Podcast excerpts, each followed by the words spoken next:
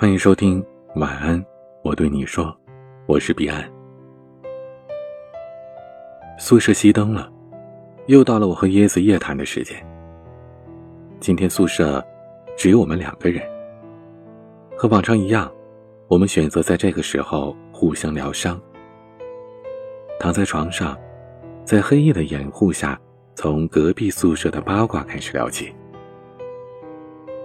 隔壁宿舍住着我们的同班同学，这个宿舍从搬进来开始就不曾消停过。宿舍内的同学在短短两年时间里排列重组了四次。刚从隔壁宿舍搬出来的球球，正好跟舍友阿优关系不错，在还没有安排好新宿舍的那几天，暂时在我们宿舍里落了脚。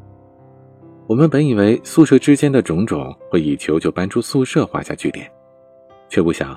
见证了一场网络暴力和校园暴力的示众。在球球收拾着准备搬出宿舍的那天，他原来的宿友在四百多人的宿舍楼大群里挂出了球球的信息，并且进行了一些不知虚实的言论引导。那些不明真相的吃瓜群众便开始对球球进行言语攻击。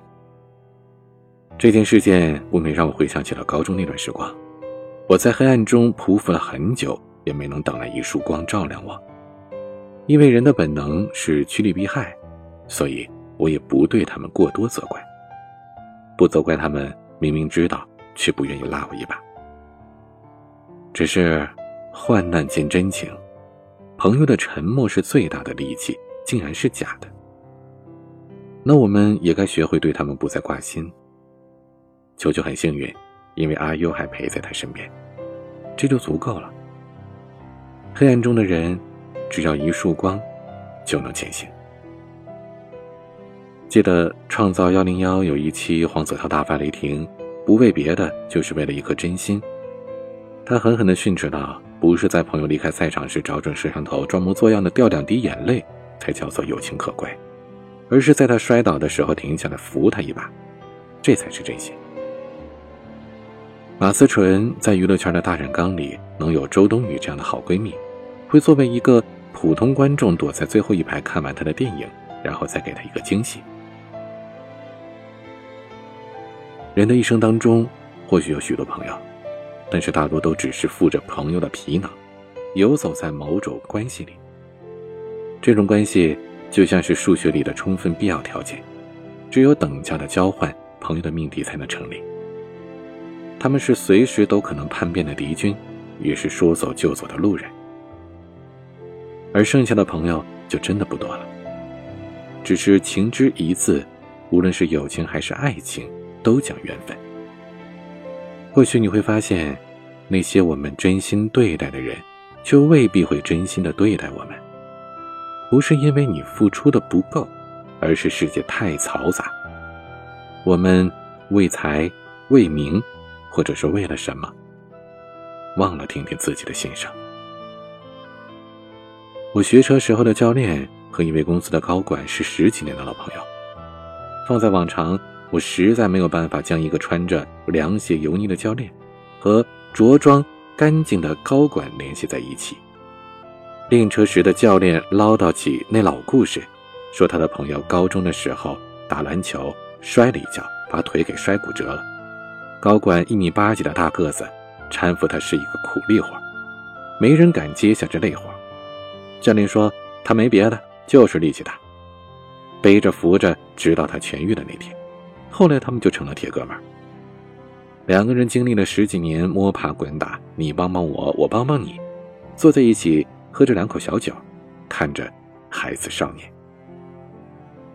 世人只见皮相，不见骨相，说的就是我们过于在乎表面的东西，忘了从心。小时候会因为他长得丑。”所以觉得他递过来的糖也一定难吃，我以为他成绩差，所以觉得他帮自己就是为了抄作业。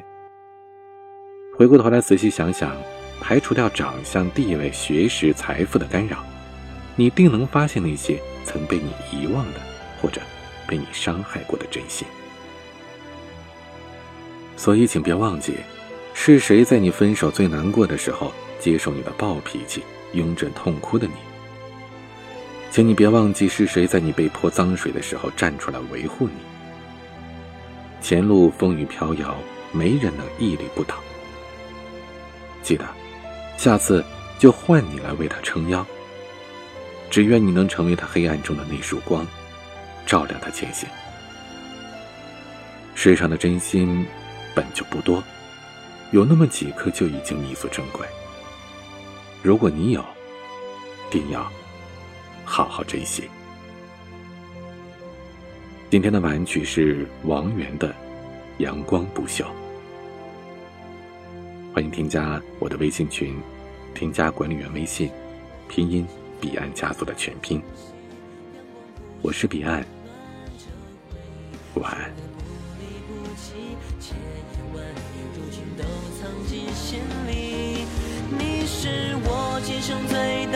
清晰，合影里面笑得多开心。同学录模糊的留言笔记，我时常会想起你。